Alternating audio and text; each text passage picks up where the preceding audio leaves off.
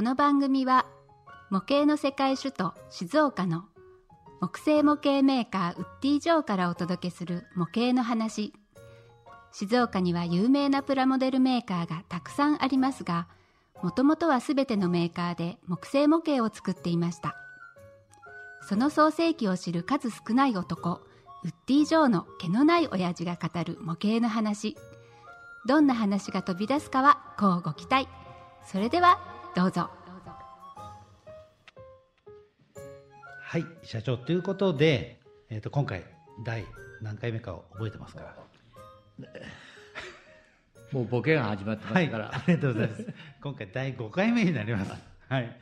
あの第5回目はですねあのひ前回にね引き続いてウッディ・ジョーの商品を、はい。はい、実際に紹介をしていきたいなというふうに思いますが実際ねもしご興味がある方はこれウッディ・ジョーさんに遊びに来たらあれですか展示室というか作品の展示室なんかも、ただあの、土日が休みですので、うん。どうしてもっていう時にはあの事前に電話くれれば、はい。なるべく僕が、はい。あの出てきて、はい。えー説明するように、はい。僕もただ用事があったりするもんですそうからですね、まあ、なるべくですねえ、そうあのーお越しいただくときは平日に事前連絡をねいただければと思いますが、まあ、本当にあの展示室に行くと僕毎回ねワクワクするんですけれども、あのすごくね大きな75分の1ぐらいですかねあの日本丸とかあのいろいろあるんですけれども今日はですね、えー、と実際にこの日本丸のボトルシップの日本丸と,、えー、と西岸都市。えっていうあの西国の一番札、そうですね、はい、那智の大滝、あの和歌山ですかね。和歌山の那智の大滝の目の前ですかね、にある西岸土寺という、えーお寺の三重の塔。はいこちらが僕の目の前にあり、はいあと社長のね目の前には投げ入れ堂とか五重の塔とか、まあ、そういったですね、あのー歴史というか、まあ、皆さんがよく知ってる法隆寺。これ、えー、と僕がね初めてあの展示室あの、ウッディ・ジョーズに遊びに来て、あのー展示室に行った時にあの法隆寺のですね前景ということであのこれ正門ですかね、ええこう中を覗くと、はい。はい、あのそこに法隆寺の世界が広がっているというところが、すごくまたプラスチックと違ってあの木製のすごく良さがあってなんか温かさというか懐かしさというか。ちょうどあそこから覗くと、はい。あの背の高さに、はい。門から覗くとちょうど現場に行ったような感じ、はい。あ修学旅行で行ったっけなっていうことを思い出したり、できるから本当この模型っていうのはいいなって、そうですね。またやっぱりこの温かさっていうのは木製ならではなのかなっていうのはいや実際に木でできてるものだからね、はい。木でできてるものだから、うん。やっぱり、えーまあプラもあるけど紙もあるけれども、はい。やっぱり木っていうのは、うん。あの長年劣化しないから、はい。その点はいいですね。そうですね。またあのねえっ、と立てば時間が経つとまた風合いというそう。かね木の風合いが、はい、少しずつ変化をしていくのもね。そう。汚れというか、はい。その風合いがこう味が出てくるそうですね、まあ、それがまた木の良さかなというふうに思いまして、はい、実際にあの僕の目の前にはあのキットに必要あの実際使用されているね一部のその木製のパーツなんかもあのあったりしてこう細かいレザー加工に、えー加工されたものが1枚のプレートの中からこう切り抜いていくようなところもあったりだとか。実際あのこれはあのプラモデルと大きく違うところでそれこの間お聞きしたのがこう屋根のところ、なんか一部削るところが、えーそうですね、はいはい。あのやっぱり、えープラスチックだと削るってことはしないんですが、はい。やっぱりおのおの自分の力量、はい。その人の持ってる力量でこう味わいができるって何かがあそこちょっと失敗しちゃったなっていうところがこう気になったり、はい。それがまたいいんですよ。すね。あのえはい。ということでやっぱりあの木製模型ならではというか、はい。あの全てが、えー、と完全なパーツではなくて一部の部分は少しこう切ったりね削ったり、ね。そういうことで、えー、と作られるこう作品を作られる方々の、えーりまあ、まさに今えおっしゃった力量とかあの感性ですかね、そうですまあ、そういったものが出るっていうところが、まあ、あの誰が作っても同じものが、えーにできないというか。自分がたとえ作ったとしても例えば3年前に作ったものと今作ったものではまたちょっとこう違そうものができるということがやっぱりこれがまさにね木製模型の醍醐味というか。それで指先を使うっていうのはこの解放にも皆さんあの言ってくれた図面見ながらはい。頭を使ってやるのはすごくいいよって、あの言う人もあって、はい。こう90もう6だか7になるけどまだ毎年試作作るだよっていう人もあるんですよ、はい。はい。本当ありがたいなって思ってます。はい。あのー一括りにねするのはあれですけどあのお年を召した方があの作られるということで指先のトレーニングとか脳のトレーニングとか、まあ、そういったところにもねあのプラモデルですとあまりこう考えずに別にプラプラモデルもプラモデルの良さがあるとは思うんですけれども、そうですね。木というところでやっぱりこう一つ一つこう自分が作り上げていく喜びというか、まあ、実際にこう建築をしているような、そうですね。はい、自分が建てるようなそう。はい、そういったあの楽しみがあるのかなと思うんですけれども実際この社長この西岸都市ええ。なんですけれども、ちょっとこうね、えー建物欄干とかが朱色でえ屋根が、えーグレーでっていうところこれも、はい。あのえー和歌山行ってはい。住職に、はい。えーお願いしたらちょっと今あの念仏っていうんですか、はい。あれは上げてる祝詞を上げてる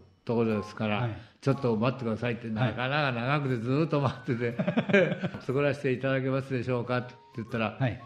あのいやいいよってじゃあ図面をお借りできませんかって言ったら図面がないからってい。うわけで、はい。自分で測ってけって言われて、みんなで行って物差しを持って巻き尺持って、はい。みんなこれあの一時全部測ってきました、へそれでじゃあこの扉から欄欄干っていうんですかね。そね。全部手すりというか、えはい。1階2階ってそういう高さも全部調べてきたりそれと夏のとあの背景にはい。夏の竹をやってるんですが、これ誰かが撮った写真だと、はい。著作権の問題が出るものですから、は一番いいところであの自分が写真撮ってきて、へー これでやったんですよ。はい、でもってことは社長あの逆に言うとこの三重の塔の、えーと三まあ、えー今1階2階3階 4, 4, 4階建てぐらいですかね、ええこの建物で,、ええそうですね。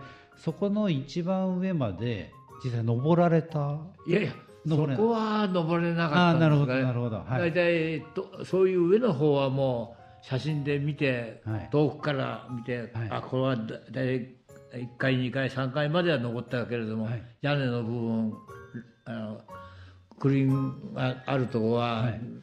もうカメラで撮って、はい。大体こうなってるなってことですよああなるほど。でもあれですよね。こう大体こうこういったお寺の塔に入るっていうこともちょっと難しいとは思いやうんですけどそれはもう、はい。住職が「いいですよ。測ってください」って言われたから。ある意味ちょっと役 役得というかね。そうです。なんかはそういうのはどこのさ例えば会津のサザエ堂でも、はい。どうぞいいですよ。測ってってくださいって言ってはい言われるから、全部さ測ってくる。で一つ一つ思い出いながるほど。はい。じゃああの実際にこう行ってで、えー、と住職さんにお話を聞いてで、まあ、作ってもいいかどうかという許可を得てさらにまあ図面があれば、ね、あの図面だってあのそんじょそこらの人には見せないというか、そうですね。ね、あのしかも図面なのであの、まあ、ある意味その日本建築のねあの、まあ、随というかその、ね、本当の真髄をこう見ることができたりとか。ね、はい。ちょうどあの山形の羽黒山五重塔の行った時には、はい。ちょうど回収して鉄パイプで枠を作ってあ足場を。足場を作って、はい。はいはいその足場に乗って、はい。あの上がって、はい。えー見てきましたよ。